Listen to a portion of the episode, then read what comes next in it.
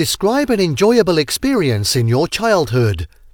You should say when and where you had this experience, who you were with, what you did, how you felt about it.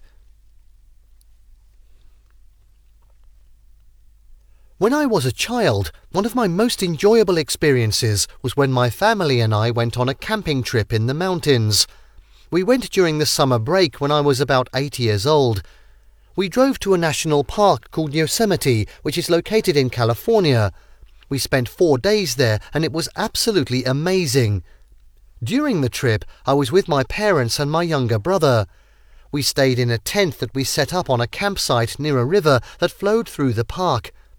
During the days, we would go on hikes in the mountains and explore the different trails. We saw a lot of wildlife like deer, squirrels, and even a bear.